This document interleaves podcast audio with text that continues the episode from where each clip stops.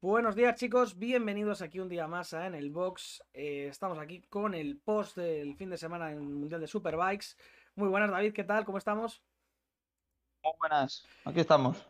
Nada, buen fin de semana, la verdad que hemos tenido bastantes buenas carreras en este circuito de Misano y creo que ha habido bastante espectáculo y que le ha dado bastante emoción al Mundial. O sea, tenemos a un rey que ha dejado de... Por esta, esta semana no ha dominado.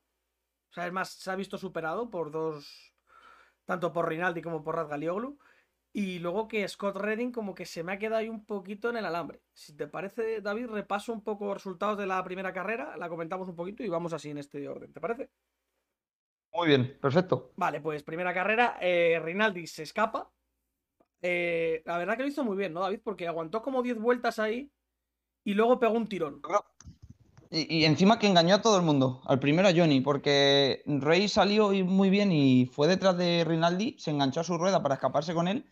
Hmm. Y claro, en el momento que Rinaldi pega ese cambio de ritmo y le baja arriesgó de más. Efectivamente, y estuvo a puntito de irse al suelo. Hizo una salvada ahí a Lomar Márquez, ¿sabes? Que, a ver, mucha suerte, además que él lo dice, dice, ojalá hubiese aprendido de Márquez a hacer esto, pero en realidad fue suerte. La moto quiso traccionar y se levantó, si no estaba en el suelo. Y luego justo además era césped, no era grava lo que había ahí al lado del, detrás del, en esa curva, justo. Es que se le, es que se le juntó todo porque había grava y luego encima la siguiente curva, cuando él, porque a él se le cierra la curva de derechas, la siguiente era de izquierdas. Si, la, si en vez de ser una curva de izquierdas es otra más de derechas o es incluso una recta, le hubiera salido bien la jugada porque la moto se endereza. Pero claro, al ser a izquierdas, tienes que cambiar la dirección, etc. Entonces perdió más tiempo todavía.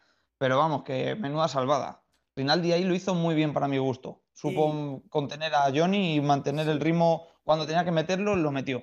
Y luego que una vez a Rey le supera a Galioglu, ya es que a Toprak es complicado adelantarle y que luego además Toprak iba con más ritmo. Sí, sí, sí, sí. La verdad es que ahí un poco, no sé si fue por la salvada, por el decir, oye, que no voy a arriesgar un poco más, un poco menos, ya me quedo donde estoy.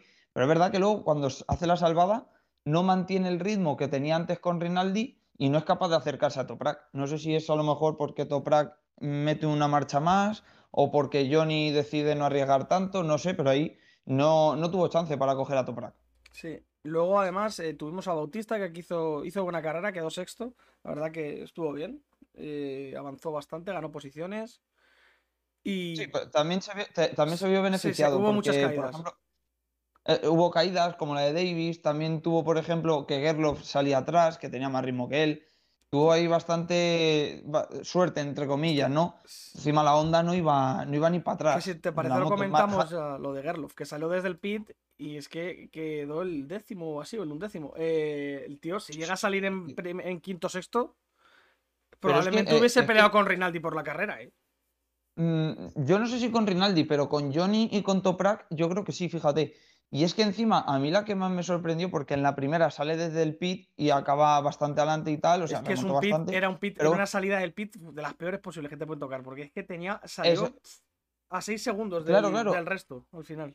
Claro, porque la gente eh, está equivocada. No es lo mismo salir desde el pit que salir el último. Mm. Es que cuando sales el último, cuando se apaga el semáforo, todos salen a la vez y tú, aunque estés el último, por tracción, en la, primera frenada, etc., etc., puedes ganar posiciones. Aquí no. Aquí, cuando todos los pilotos pasan eh, la línea pit lane, entonces sales tú. Entonces, claro, Gerloff empezó a 5 o 6 segundos del último piloto. Y luego Tuvo que, remontar el, mucho. El pit, es que es el pit de aquí de Misano era bastante largo la salida, o sea que tuvo sí, mucho tiempo. Sí, sí, sí, sí.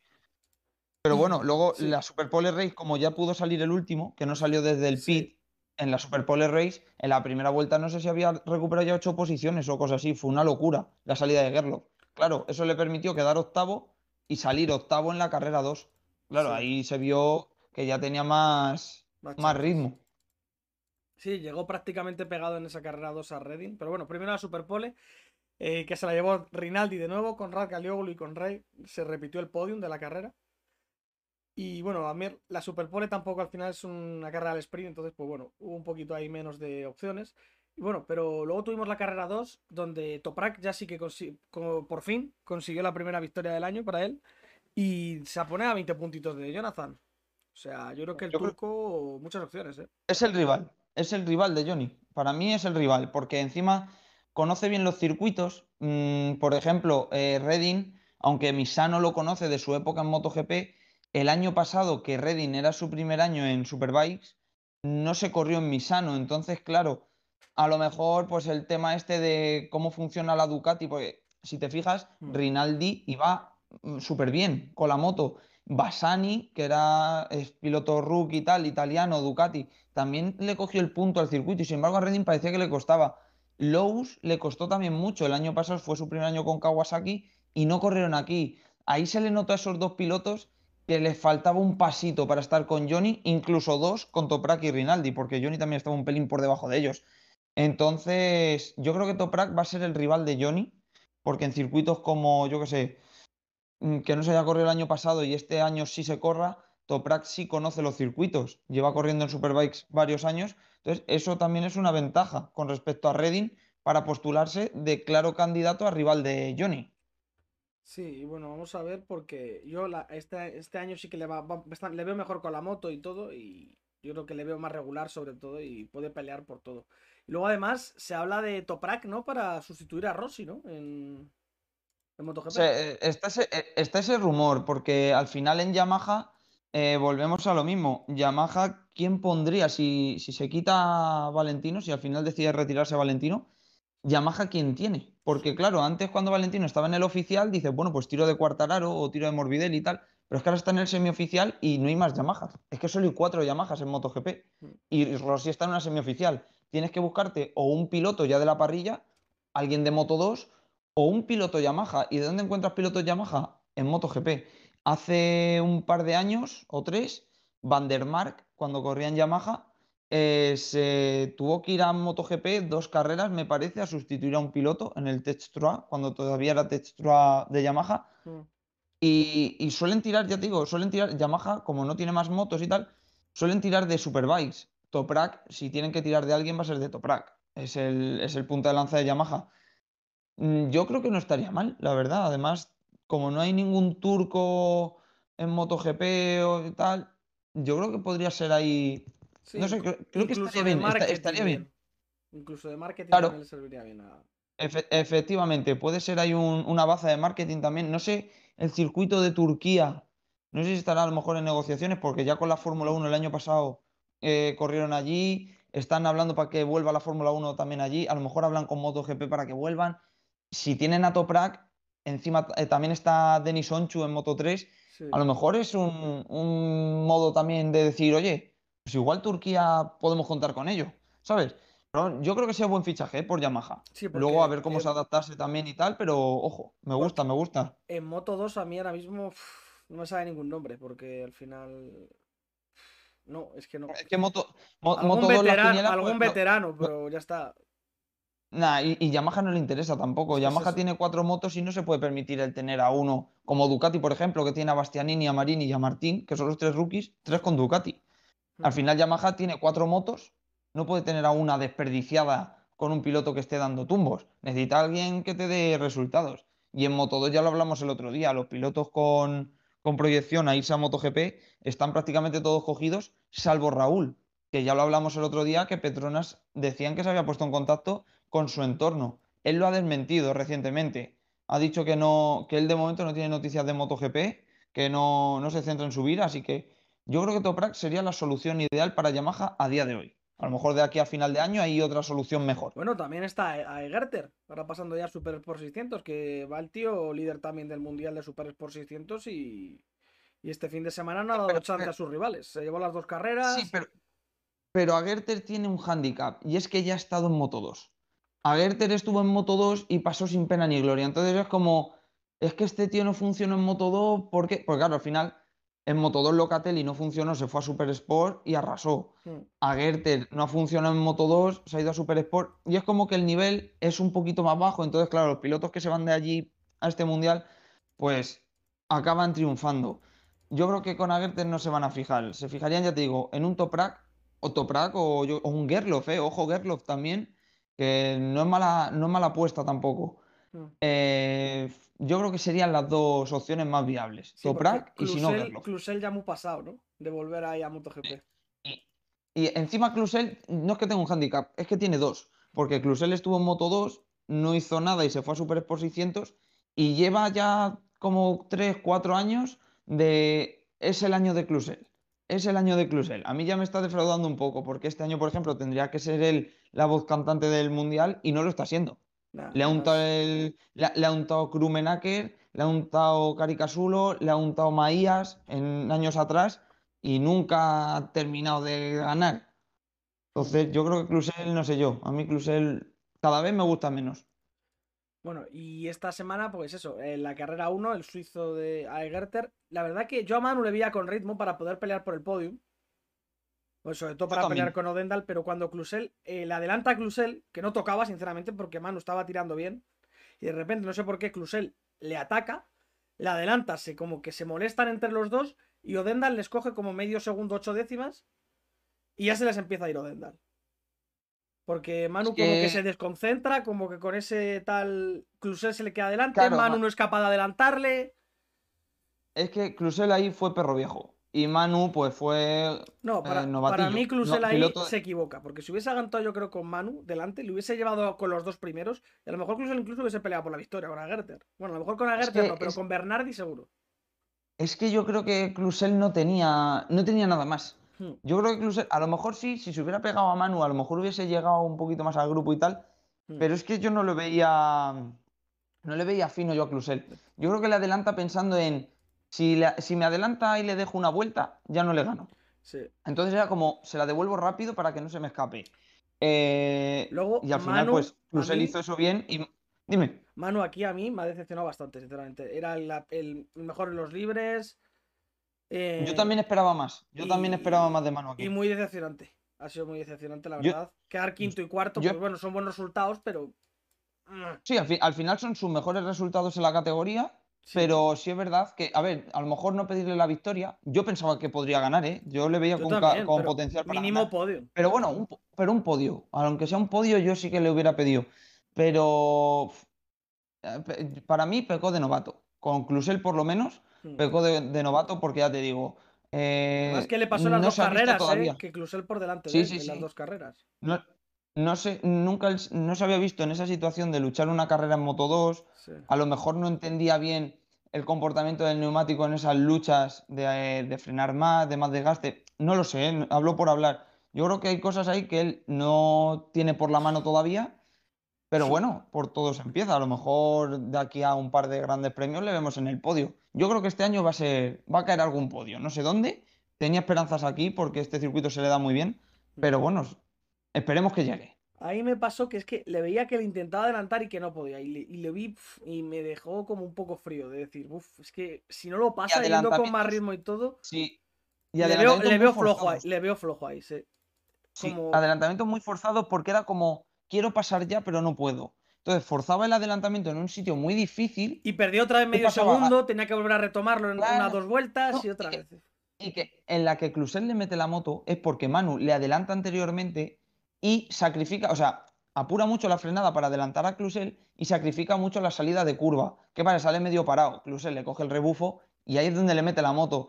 Siempre que adelantaba, luego eh, Clusel tenía el chance de adelantarle porque salía muy mal de la curva Manu, porque ya te digo, forzaba mucho el adelantamiento. No le salía fluido el adelantamiento. Entonces, al, pues al tener ese hándicap, Clusel mm, hizo, hizo de veterano. Sabía mm, cómo jugar sus cartas y le salió bien. Y bueno, pues el mundial queda con Aegerter primero y Odenda al segundo. Eh, Clusel y Manu, pues al doble de puntos. O sea, tiene 65 y los rivales están con 130. O sea, están bastante lejos, tanto Manu como Jules Clusel, que estábamos hablando de él para pelear por el mundial. Así que tendrán yo- que yo de- espabilar. El mundial es muy largo y al final Yo- esta categoría puedes quedar, un día quedas primero, al siguiente quedas octavo. Sí, sí, sí. Yo, a ver, yo de Manu mm, no me parece mal resultado. Al final, Manu este año debería de optar, pues eso, a estar mm, quinto, sexto, séptimo y, y que carga algún podio ya, porque es su segundo año, ya que vaya cogiendo confianza con la Yamaha, que haga algún podio. Pero que Clusel esté a esa distancia después de tres grandes premios, Hmm. mm, me deja mucho que desear. Es lo que hablábamos. Ver, Debería de también, le- estar también arriba. le tiraron.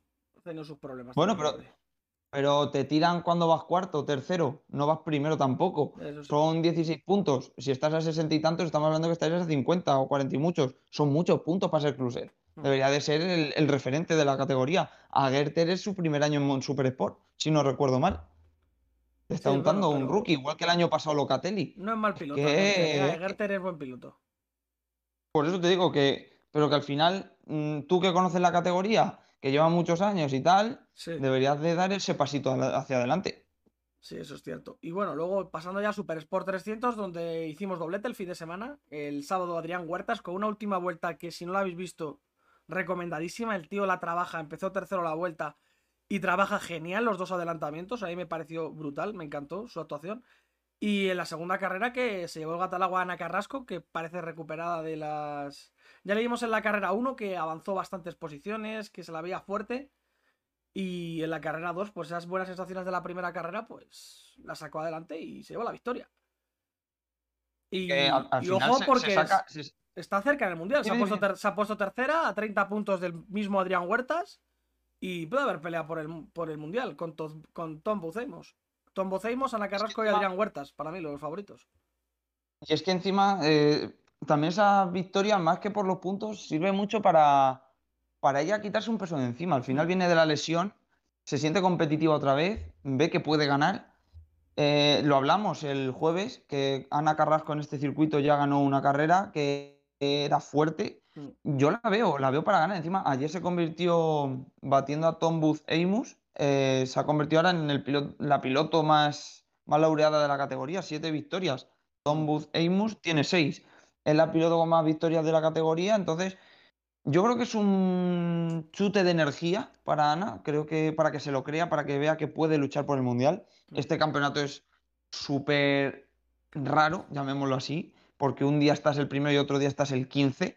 Entonces, 30 puntos aquí no son nada. Al igual que 60 en, en Super Sport 600, me parece una barbaridad. Aquí 30 no es nada. Es- pueden ser dos carreras, incluso una, y te pegas. Entonces, yo creo que sí, que va a ir para adelante Ana y ojito, ojito al mundial porque puede ganarlo. Sí, y bueno, pues luego tuvimos un in- incidente, creo que con María Herrera, en, en la primera carrera de Super Sport 600, ¿no, David? Con, Con Alcoba, con, con Jeremy Alcoba. Con el hermano de Jeremy Alcoba, que No, es Marc con, Alcoba. con Marc. Marc Marc. Alcoba. Es- Perdón, que, los nombres así bailan un poco, Pues- como son tantos. Y para mí al fue. final, al final, al final le sancionaron. Creo que fueron cuatro posiciones en parrilla para la siguiente carrera. Sí, pero me parece Pero, macho, no, no puedes hacer eso. Mira, independientemente de los resultados, ¿no? A ver, si eso te lo hacen luchando por una victoria, pues obviamente te, te sabe muy mal. Pero Iban octavos. estaban, eh, octavos estaban octavos, octavos novenos. sí. Es que al final no te duele más por el esfuerzo que tú has hecho para llegar hasta ahí y decir, es que Pues es ya que Ma- veías la bandera María, María venía volando, ¿eh? O sea, es que había, llevaba Sí, sí, sí, adelantando, adelantó 6 o 7 hizo- posiciones, por lo menos. Hizo un carrerón. hizo un carrerón. María Herrera hizo un carrerón. Y ya te digo que ver cómo todo y tu se trabajo llega a caer va con él y lo mata, ¿eh? por Porque una tenía, tenía un mosqueo María cuando se, cuando se levanta. En no- madre mía. Es, nor- es normal, pero e- es que es lo que te estoy diciendo, es que ya no es solo por el resultado de decir, es que me has quitado un podio, no, es que me has quitado un trabajo que me he currado durante 20 vueltas. Sí, que van a ser que- sensaciones, que... va a ser confianza para las siguientes. Claro, es que al final, macho, es que... Y luego encima que no es un adelantamiento porque, yo qué sé, hay veces que tú adelantas a alguien y la moto se te cierra y la misma moto a la que te caes arrastra y tira al otro, Sí, o bueno, es un lance, es tal, pero es que la, la embiste. Sí, sí. que la embiste, es que yo no sé dónde va, no tenía ni la moto en paralelo, la tenía muy por detrás, apura mucho. Encima no es una curva muy, muy lenta, es una curva bastante rápida. Mm. No sé dónde vas, Alcoba. No... A mí la verdad es que me decepcionó un poquito ese, ese adelantamiento. Pero bueno, le sancionaron creo que con cuatro posiciones, que tampoco es nada. Sí, Para mi gusto, cuatro Y- posiciones cuando te has cargado te la lo carrera de en la primera rival. curva, esas cuatro posiciones. Eso es. Entonces, ¿cuántas posiciones le has quitado tú al que has tirado? Le has quitado la carrera entera. Mm, Entonces, no sé. me parece un poco injusta la sanción, pero bueno. a Sí, ver. más cuando a Niki le hay habían sancionado cuando tiró, le habían dejado sin correr cuando tiró a. O, a- Claro. o al mismo Ger, o al mismo eh, al mismo Gerloff que lo hemos comentado. Eso es, eso es, que a salir desde el pit lane. Claro. Y bueno. Nah, pues, yo creo que aquí, sí, aquí, aquí como estaban, como estaban más atrás en la clasificación y no son nadie con nombre, porque claro, si eso se lo haces con Redding a Johnny Ray, pues igual la tenemos montada. mm, Pero como se lo ha hecho Alcoba a María Herrera, que al final son dos, dos pilotos que no les importa a la mayoría de la gente, como digo yo, no son relevantes Sí. para el mundial, pues eso a la gente, pues, dirección de carrera dice, ah, pues esto, pero son pilotos igual, debería de ser todo igual para todo el mundo, ¿sabes? mm. Es que no, no, no entiendo la, el- la vara de medir, yo no la entiendo. Sí, es una cosa, es un poco raro todo. Bueno. Bueno, pues ya nos despedimos hasta el jueves, jueves, viernes, que estaremos con la previa del Mundial de Fórmula 1, que corre en un circuito que te encanta, David, en el Paul Ricard. Madre mía, vaya, circuito. O sea, todo lo bonito que tenía ese circuito antiguamente, porque era un circuito bastante bonito de ver, MotoGP y demás, eh, desde hace unos años atrás hicieron las remodelaciones para coger Fórmula 1 y es que es todo escapatorias de asfalto, todo. Es un asco de circuito, todo el mundo, todo el O mundo sea, se queja porque Pasamos es de la un emoción circuito de Baku. ¿no? De la emoción de Baku a... Efectivamente, efectivamente, es un circuito sin salsa. Es que no tiene nada. Luego encima, eh, lo que hablamos de las sanciones, del pisar fuera, de tal, aquí lo vamos a ver bastante. Porque los pilotos van al 120% porque saben que no se van a chocar. Mm. Pueden arriesgar que, se- que lo máximo que va a pasar es que se hagan una excursión por la escapatoria, pero ya está. Entonces, a mí este circuito, pues, bueno, a mí, la mayoría de gente que sigue la Fórmula 1 se queja muchísimo de Paul Ricard porque eso, porque mm, venimos de circuitos donde hay grava, como Portimao, por ejemplo, o Cataluña, Mm. donde hay grava, que si cometes un fallo te quedas empanzado en la, en la puzolana y ya de ahí no sales. Venimos de Mónaco, de Bakú, donde un fallo se paga y adiós carrera. Venimos de circuitos así interesantes a un circuito en el que el error no es caro. En el que el error no es caro, tanto en clasificación como en carrera. Entonces, pues va a ser un circuito bastante aburrido, para mi gusto. Y luego MotoGP que van a correr en Sachsenring. Tenemos de nuevo doble semana de MotoGP, ¿no? Porque corren dos seguidas ahora. Corren en Sachsenring y luego la siguiente semana Y también. Y Sí, en Assen. Antes del parón de, antes del parón de verano hacen dos carreras seguidas en Alemania y en Assen, sí.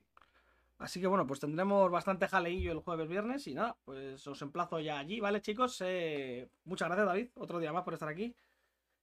Nada, un placer. Y ya sabéis, ser muy buenos todos y eso, nos escuchamos el, el jueves viernes, ¿vale? Ser buenos. Hasta luego. Adiós.